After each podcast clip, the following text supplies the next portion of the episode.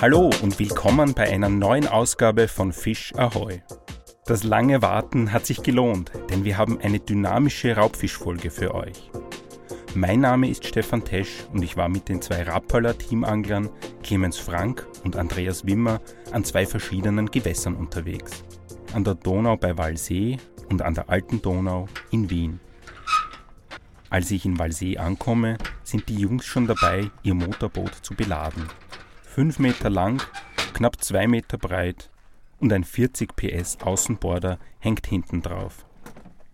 Jetzt kommt einmal das Wichtigste drauf. Man sitzt zum Vertikalfischen. Andreas legt Wert auf bequemes Sitzen. Zig Routen, Köderboxen, Essen und Getränke kommen an Bord. Noch steht das Boot am Anhänger und wartet aufs Wasser. Jetzt drehen wir gleich noch den Motor auf, dass wir uns beim Reinfahren nichts kaputt machen.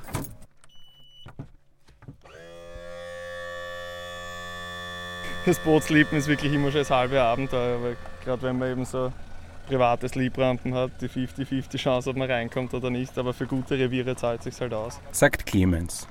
Jetzt macht sich das eingespielte Team ans Slippen. Andreas schiebt im Retourgang seinen Pickup samt Anhänger die Betonrampe hinunter.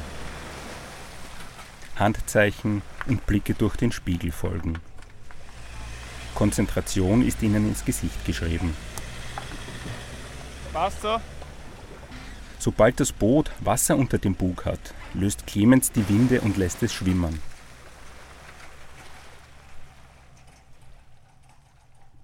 Wir starten im Altarm des Donaureviers bei Walsee in Niederösterreich. Der Altarm ist umgeben von Wäldern und Wiesen. Wir ziehen vorbei an kleinen Marinas und unter einer Brücke durch. Das ist da der erste gute Zanderspot, wo wir da gerade durchfahren. Da haben wir beim letzten Mal zwei schöne Zander gleich gehabt. Also sobald die Schleusen aufgehen, drückt da das Wasser immer rein und raus in Altarm. Und durch diese Engstelle entsteht halt immer Strömung. Und es ist ein ausgespültes Loch da. Und ja, da kann man glaube ich immer Zander abgreifen. Und die Zander wissen das, dass da befischt werden, oder? Das weiß ich nicht. ich hoffe nicht. Andreas steuert das Boot und Clemens bereitet inzwischen die Routen vor. Die beiden Jungs in den 20ern sind in diesem Revier noch Frischlinge. Erst ein paar Mal haben sie hier gefischt, aber über ihre Netzwerke und Studien von Wetter und Wasserstand sind sie bestens informiert. Das ist jetzt ein bisschen unter Mittelwasser. Also jetzt hat es leider wieder geregnet am Anfang der Woche und jetzt haben wir einen Steiger gehabt. Und ja, es ist gerade stark im Fallen. Mal schauen, jetzt müssen wir schauen, ob wir die Buhnen überhaupt fischen können oder ob es uns über die Steine drüber rinnt. Wie sensibel sind da die Fische oder geht es nur darum, dass man mit dem Boot nicht hinfahren kann? Ja, es, erstens mit dem Boot ist ganz schlecht und von den Fischen her kommt es drauf an. Es ist halt meistens das dreckige Wasser was Schlechtes, muss man sagen. Aber natürlich sind sie versierte Raubfischangler und auf diversen Gewässern unterwegs. Die Donau hat es ihnen aber besonders angetan. Generell in der Donau kann da alles einsteigen. Also wir haben immer wieder schöne Hauptstromhechte auch dabei in den Buhnen. Und Waller sind sowieso immer im Beifang auch. Also. Wo der Altarm in die Donau mündet, sind wir nicht alleine. Da steht jetzt schon das erste Boot vom Ufer, ist vorher auch einer da gestanden. Also in einem, in einem guten Donaurevier sind die Hotspots auch nicht schwer zu finden, weil meistens stehen da Leute. Also das kann man schon auch ein bisschen als Anhaltspunkt nehmen. Wenn man ganz allein wo ist, dann ist es wahrscheinlich kein Hotspot. Altarm hinter uns, erster Angelplatz voraus.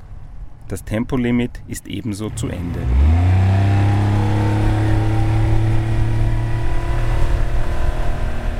Wir fetzen über die Donau ein wenig Strom ab. Dort haben Clemens und Andreas schon gute Erfahrungen mit einer Stelle gemacht. Ja, der Spot, also das ist die, die erste Buhne von einem kleinen Buhnenfeld im Hauptstrom von, von der Donau. Und wir haben da eine relativ interessante Strömungskante zum Hauptstrom mit ein bisschen tieferen ausgespülten Stellen. Und hinten da entsteht eine kleine Kehrströmung. Äh, ja, in der Kehrströmung haben wir letztes Mal die besseren Bisse gehabt, aber auch am Buhnenspitz vorne haben wir sowohl Wels als auch Zander Kontakt gehabt. Also hoffen wir mal, dass wir das heute wiederholen können. Und als Köder auf Zander kommt kein Gummifisch oder ähnliches zum Einsatz, sondern ein echter Fisch. Als Köderfische haben wir heute Rotaugen mit, beziehungsweise Rotfedern. Und generell Fische am allerliebsten mit Lauben direkt aus der Donau. Aber in dem Fall hat es halt schnell gehen müssen. Und da haben wir nur Rotaugen gekriegt und das tut es auch allemal. Also bei den, bei den Rotaugen muss man nur aufpassen, dass sie nicht zu hochrückig werden. Lauben kann man wirklich große auch verwenden, weil die sind eh schön schlank und da kann man, also da hat man nicht so die Probleme. Aber bei den Rotaugen ist man dann irgendwann durch die Höhe einfach limitiert, auch dass der Fireball noch schön sitzt. Aber generell fischen wir gerne nach Lauben bis 20 cm. Das ist überhaupt kein Problem, auch für kleinere Zander nicht. Die inhalieren den schon weg. Überhaupt, wenn es gut beißen. Montiert werden die Köderfische auf einem sogenannten Fireball. Das ist ein Haken mit Bleikopf, der durch die Lippe des Köderfisches gezogen wird. Ein bis zwei Drillinge werden noch zusätzlich am Fisch befestigt. Wir fischen unterschiedlichste Farben von den Fireballs. Äh, Ob es jetzt Chartreuse oder rosa ist oder natürliches Silber. Ähm, das ist da jetzt in dem Fall, tut das nichts zur Sache, aber wir fischen genauso gern auch mit dem, mit dem Gummifisch vertikal. Das ist äh, von, von Mal zu Mal unterschiedlich. Es gibt Tage, wo sogar der Gummi eventuell überlegen ist. Ich bin auch ein großer Fan vom, vom Werfen. Also ich bin jetzt nicht so der Vertikalangler, aber an solchen Spots ist einfach die, die Nummer 1 Taktik, dass man gezielt Zander befischen kann, weil ich glaube, das ist eh kein Geheimnis, dass Vertikalfischen für Zander ziemlich, ziemlich erfolgreich sein kann. Ja, und wir binden unsere Fireballs direkt an. Also wir haben eine geflochtene Hauptschnur, die ist relativ wichtig, dass man da wirklich auch einen schönen Grundkontakt hinbekommt und genau spürt, was am Boden abgeht. Mit einem eineinhalb Meter langen Fluorcarbon-Vorfach. Ich fische das sehr gern lang, weil ich habe da viel Vertrauen in die Abriebfestigkeit und auch in die Unsichtbarkeit von Fluorcarbon. Und ans Fluorcarbon-Vorfach binden wir die Fireballs direkt an, weil ein Einhänger ist ja in unseren Augen eher nur unattraktiv und störend. Vor allem ist der Fisch nicht so schön horizontal. Also mit einem Einhänger pendelt er immer nach bei den Bewegungen und so ist es so natürlich wie möglich. Clemens und Andreas führen konzentriert ihre Köderfischerln am Fireball vertikal unter dem Boot, knapp über dem Grund. An uns zieht heute die sehr trübe Donau vorbei. Es ist ein warmer, windstiller Sommerabend. Der elektrische Bugmotor fixiert uns automatisch an der Stelle. Denn der Benzinmotor wäre dafür zu laut und ungeeignet. Einstweilen zeigen sich die Zander nicht, aber die Abendstimmung am großen Fluss ist majestätisch. Ja, es ist einfach die Landschaft und die, also die Natur und dieser weiter. Es ist ja der zweitgrößte Fluss von Europa. Und das ist schon faszinierend, wenn man auf so einem Riesenfluss dann auch noch Fisch fangt. Das ist dann immer die Krönung natürlich vom Tag. Aber das ist einfach gewaltig da heraus und darum interessiert uns eigentlich dieses Teichfischen gar nicht mehr. Weil wenn du da mal auf der Donau warst, dann willst du eh nichts anderes mehr machen eigentlich. Und das Boot als kleines Spielzeug dazu ist natürlich auch eine nette Begleiterscheinung. Natürlich, also das ist genial, weil wir können eben mehrere Reviere fischen also die Motorisierung ist stark genug, dass wir 30, 40 Kilometer rauffahren können. Und das macht natürlich dann Spaß und vom Ufer ist man sehr limitiert, weil dann ist man auf einer Buhne.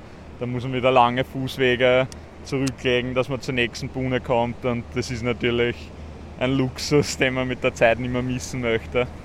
Ein bisschen probieren wir es hier noch, aber dann reicht es den Zweien. Uns macht es halt keinen Spaß, wenn wir stundenlang am gleichen Fleck herumdrehen und keinen Biss kriegen. Da wechsle ich lieber öfters sagt Andreas und Clemens pflichtet ihm bei. Aber trotzdem hilft einem der beste Köder nichts, wenn man wo fischt, wo gerade keine Fische sind. Oft äh, sind wir zu spät draufgekommen, gerade auch der Oliver und ich. Letztes Jahr beim, bei einem Turnier in Tschechien haben wir lang nach den Hechten gesucht, keine Ahnung gehabt, wo man die findet. Wir haben wirklich alles abgefischt, wo man eigentlich Hechte vermuten würde. Kanten, Krautfelder, Freiwasser. Und im Endeffekt waren es im knöcheltiefen Wasser beim Ufer und wir haben es auf, auf Spinner gefangen. Und da aber gleich wirklich drei Hechte innerhalb von 20 Minuten, was uns dann die Wertung voll gemacht hat. Also da war natürlich der Köder schon auch ausschlaggebend, aber im Endeffekt war es einfach die Tatsache, dass wir gesagt haben, aus, wir probieren jetzt was ganz was anderes und knietiefes Flachwasser gefischt haben. Das war in dem Fall einfach der, der springende Punkt und da hätten wir den besten Köder der Welt fischen können, hätten wir wahrscheinlich da draußen. Auch keine Aktion kriegt. Also Der Platz ist also wichtiger als der Köder. Beziehungsweise, wenn man Vertrauen in den Köder hat, dann liegt es wohl am Platz. Und so vertschüssen wir uns von den Buhnern. Mit Vollgas natürlich, denn so ein Motorboot ist nicht nur Mittel zum Zweck, sondern macht auch Spaß zum Fahren.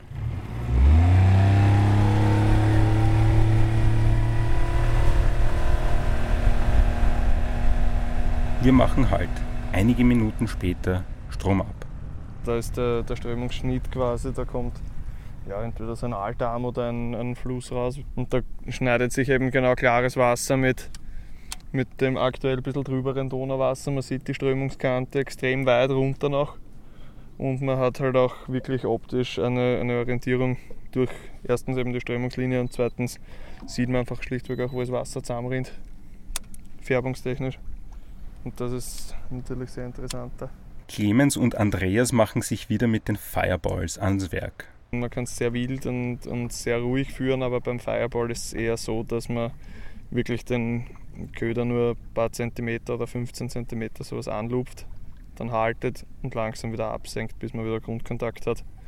Da spürt man eh gleich, ob man mehr Schnur geben muss oder ein bisschen einholen muss, dass man halt wirklich immer schön mit gespannter Schnur direkten Köderkontakt hat. Und wann kommen die Bisse? Ist das, wenn man am Grund aufklopft oder Das ist ganz unterschiedlich. Also das kann man wirklich so jetzt nicht, nicht einheitlich sagen, aber beim Halten, beim Absenken oder manchmal auch einfach, wenn man, wenn man anhebt, hat sich inzwischen seit einen in den Köder reingehauen. Also das kann man da nicht so allgemein sagen. Und deswegen auch gerade am Anfang, bis man die ersten Bisse gehabt hat oder die ersten Fische gehabt hat, immer ein bisschen herumprobieren.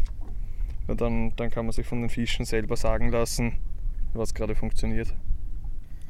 Und warum fischen wir heute eigentlich mit Naturköder, nicht mit Gummiköder?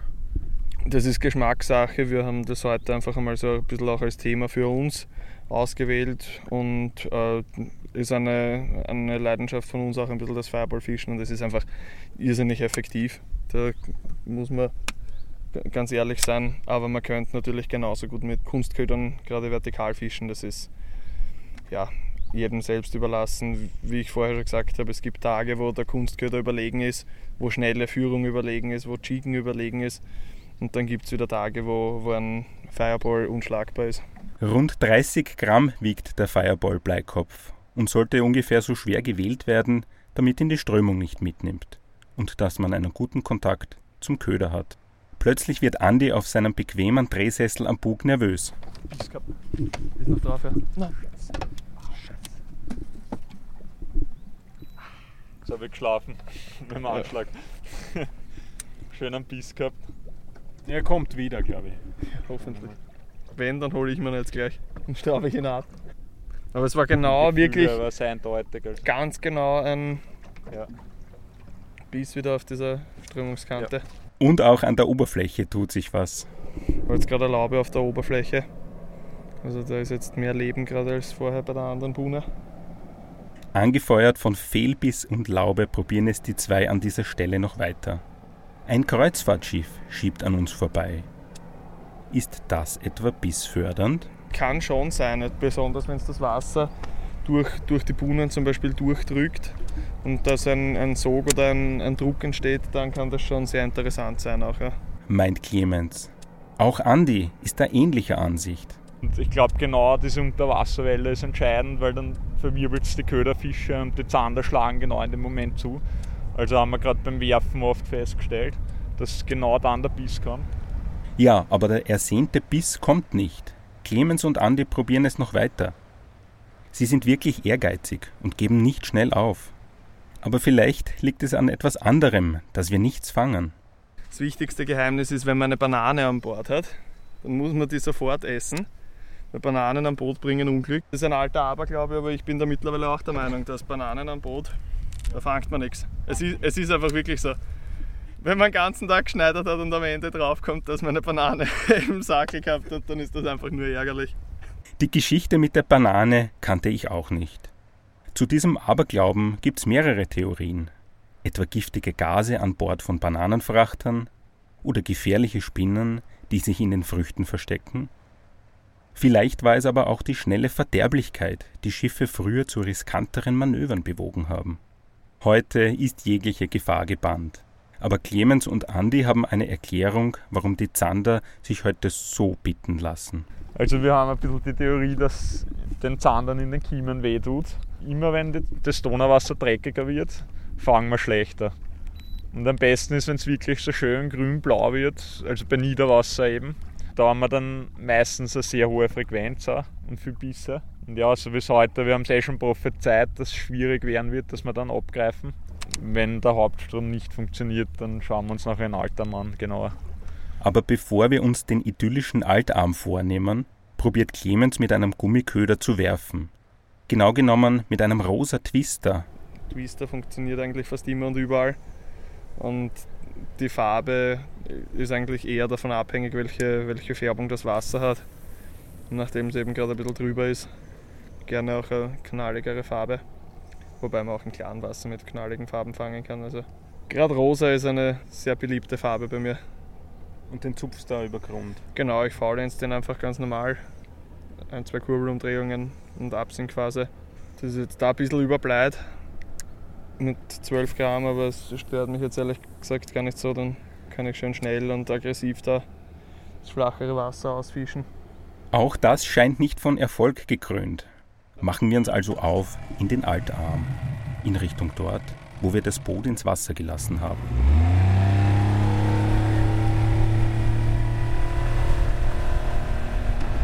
Das ist auch das Schöne da eben an dem, an dem Revier, dass man mit seinem riesigen Altarm eine große Fläche hat mit interessanten Stellen, die nicht so sehr vom Wasserstand vom Hauptstrom abhängig ist und von der Wasserfärbung. Weil wenn man jetzt nur Hauptstromstrecken hätte, wo vielleicht ein, zwei Buhnenfelder sind, da ist man natürlich sehr limitiert. Und wenn es da nicht funktioniert, hat man nicht viel zum Wechseln. Wir können uns dann ins ruhige Wasser begeben und ganz normal jiggen und faulenzen. Hat letztes Mal auch gut Fisch gebracht, also schauen wir uns das an einfach mal. Neben einem fix verankerten Boot am Ufer probieren es die beiden mit dem Carolina Rig auf Barsche. Ein kleiner Gummifisch tänzelt am Offset-Haken und darüber klackert ein patronenförmiges Blei auf eine Perle. Schaut eigentlich ganz interessant aus auf Barsch. Schauen wir mal, vielleicht, vielleicht wollen die eher als die Zander, nachdem sich die Zander schon so bieten lassen heute. Auch die Herrn und Frau Barsche wollen heute nicht. Letzter Platz ist der Brückenpfeiler weiter drinnen im Altarm. Die Sonne ist mittlerweile untergegangen. Wir sind bei der Brücke, wie gehen wir sie jetzt an? Da haben wir Beleuchtung über der Brücke, der Altarm ist relativ klar, vielleicht sind da jetzt noch die Zander aktiv. Wir werden da jetzt einfach drunter durch vertikal fischen noch. Das ist die letzte Chance, dass wir heute noch einen abgreifen. Wenn nicht, schauen wir schlecht aus. Aber ja, so Tage gibt es halt.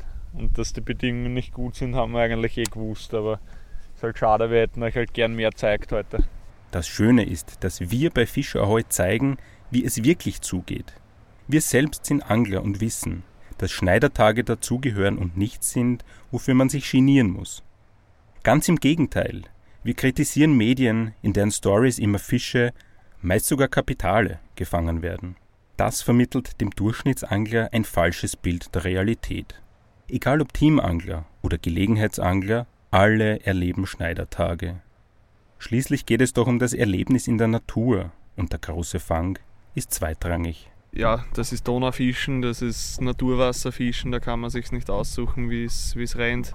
Ich bewundere, wie cool ihr mit so einem Schneidertag umgeht. Wie macht ihr das? Naja, dir bleibt nichts anderes über. Entweder du bist schlecht drauf oder du bist gut drauf. Und was soll man machen? Und jetzt schlafen wir da heraus am Boot. Und morgen in der Früh, nach ein paar Stunden, stehen wir wieder auf und dann geht's weiter. Und bin mir sicher, morgen kriegen wir noch was. Vielleicht gehen wir auch deswegen so gut mit dem Schneider um, weil es ja eigentlich noch kein Schneider ist, weil wir ja morgen noch weiter fischen. Also wir fahren ja noch nicht heim. Genau. Das ist nur das Aufwärmen für morgen, oder? Das war nur das Aufwärmen. okay. Genau, ja. Dann wünschen wir eine gute Nacht am Boot.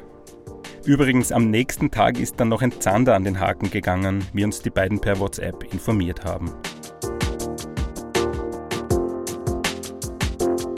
Im Herbst treffen wir Andreas und Clemens wieder. Diesmal nicht in Walsee an der Donau, sondern in Wien an der Alten Donau. Dieser urbanisierte Altarm der Donau inmitten der Großstadt ist auch mein Fischereirevier. Wir fahren auf meinem Boot raus. Und es dauert nicht lange, da hat Clemens schon einen dran. Ah, Babyhecht. Aber besser als keiner. Ja, super, erster Wurf, oder? Wirklich erster Ja. Wurf mit dem Gummifisch. Aber hab halt einen Riecher für sowas. Na Spaß. Und auch gleich der nächste folgt. Zwei sogenannte Salzstangerl notieren bis jetzt im Fangbuch. Aber wir haben da einen Laubenschwarm gefunden und darunter dürften halt die Hechte gestapelt stehen. Wenig später drillt Clemens schon wieder. Ein Barsch hat sich den großen Wobbler geschnappt, inklusive Krautladung. Schauen wir mal, was das Ist ein. Krautbüschel oder ein Leberkäse? Wir verbringen einige Stunden am Wasser und plötzlich hat Andreas einen Biss mit weitreichenden Folgen. Hast du einen dicken? Verkauft sich zumindest gut. Ist gut gestanden gleich, gell? Oder ich habe einfach viel Kraut dabei. Na, ist ein super Fisch, bist narrisch. Super Hecht. Du narrisch. Äh, Ja, ich habe die Polbrille, du siehst ihn noch nicht. Der hat einen Meter zehn. Runter mit der Spitze, runter. Du narrisch, das ist ein Monster. Cool bleiben, Andi. Nicht verscheißen jetzt. Nicht Geht der in Kescher rein? Na, schwer, aber wir kriegen schon rein. Da dürfte was Gröberes an den Haken gegangen sein. Andreas drillt gekonnt. Der ist im Grad, ha? Ja, gib ihm ein bisschen raus aus dem Grad. Das ist ein Monster. Der ist Das wirklich ist ein Monster. Warte, warte. Das ist mein neuer PP. Ja, aber weit. Da nehmen wir mal ins Boot, also nicht den Kescher. Bis Was 1,19 kannst geht da rein und ich sage noch, der fehlt aber nicht viel, gell? Ja, mit dem habe ich jetzt nicht gerechnet. legendär. Aber wir haben ja einen guten Guide am Boot. Den Stefan Tesch. Fast einmal raus mit ihm. Werden wir auch. Bist du gelähmt? Auf was ist der gewesen? Haben wir eine Mage mit? Mag ich nicht, ich habe nur ein Maßband mit. Der Hecht misst 1,17 Meter 17 Zentimeter. Ein wahrer Riese. Wow. Wow. wow. So, Quick Release. Schön langsam dämmert es und wir machen uns auf den Weg Richtung Heimathafen. Ja, Andi, gratuliere dir. Ja, danke schön. Ich war eigentlich heute der Lucky Loser. Also ich habe einen Biss gehabt den ganzen Tag. Der, der hat halt passt und einen großen Nachläufer noch. Das heißt, ich habe halt eigentlich heute auf den großen Fisch gefischt. Das war halt die Sache. So der Unterschied. Genau, das war der Unterschied. Ich bin, ich bin und bleib halt Barschfischer. Ich finde mich damit ab, dass ich kleine Fisch fange, dafür viele. Das kann halt der Andi nicht so gut. Der kümmert sich lieber um einen Biss pro Tag und der ist dann halt entsprechend groß. Fein, dass sich die zwei so gut verstehen. Wir sagen Danke fürs Zuhören beim Podcast von Fisch Ahoi. Wir haben heuer auch ein Jahrbuch über Österreichs Fischereiszene produziert, den Fischer Trend Report. Das 150 Seiten starke Buch könnt ihr um 9 Euro auf fischerhoi.at bestellen. Viel Erfolg am Wasser und bis zum nächsten Mal, Stefan und das Fisch Ahoi Team.